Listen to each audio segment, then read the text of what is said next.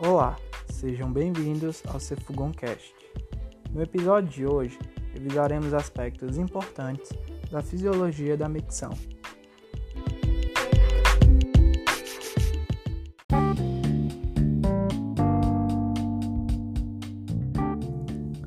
O trato urinário inferior é inervado por três conjuntos de nervos periféricos, que envolvem os sistemas nervoso parasimpático, simpático e somático.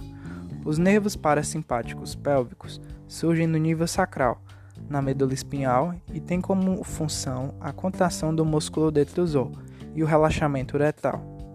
Os nervos simpáticos tóraco-lombares, que emergem da medula espinhal entre T10 e L2, são responsáveis por inibição do músculo detrusor e estimulação do colo vesical e da uretra proximal.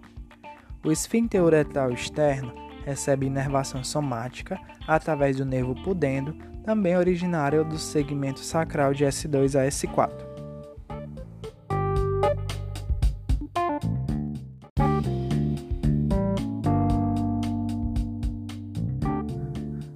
A transmissão parasimpática é excitatória na bexiga.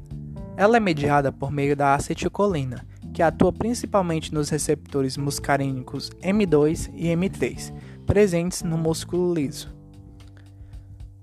A estimulação do receptor M3 promove a liberação de cálcio intracelular e consequente contração do músculo detrusor.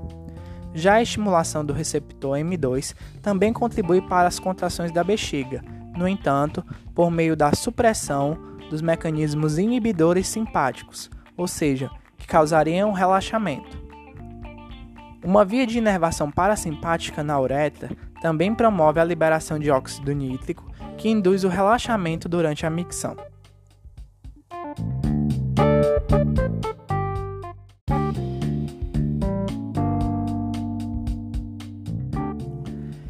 Em relação à estimulação simpática, a noradrenalina é o neurotransmissor liberado que atua nos receptores beta-3 adrenérgicos, provocando o relaxamento da musculatura lisa vesical e também atua nos receptores alfa-1 adrenérgicos, promovendo a contração da musculatura lisa uretral.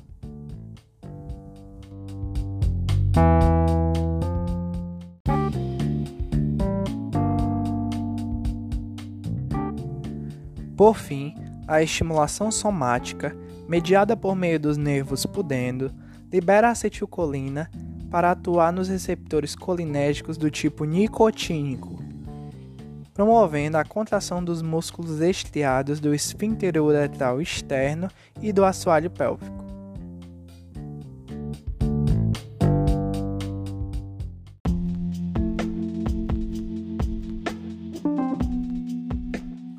Os neurônios aferentes são silenciosos quando a bexiga está vazia, mas durante o seu enchimento ocorre um recrutamento progressivo de mecanorreceptores, ou seja, receptores de tensão com diferentes limiares.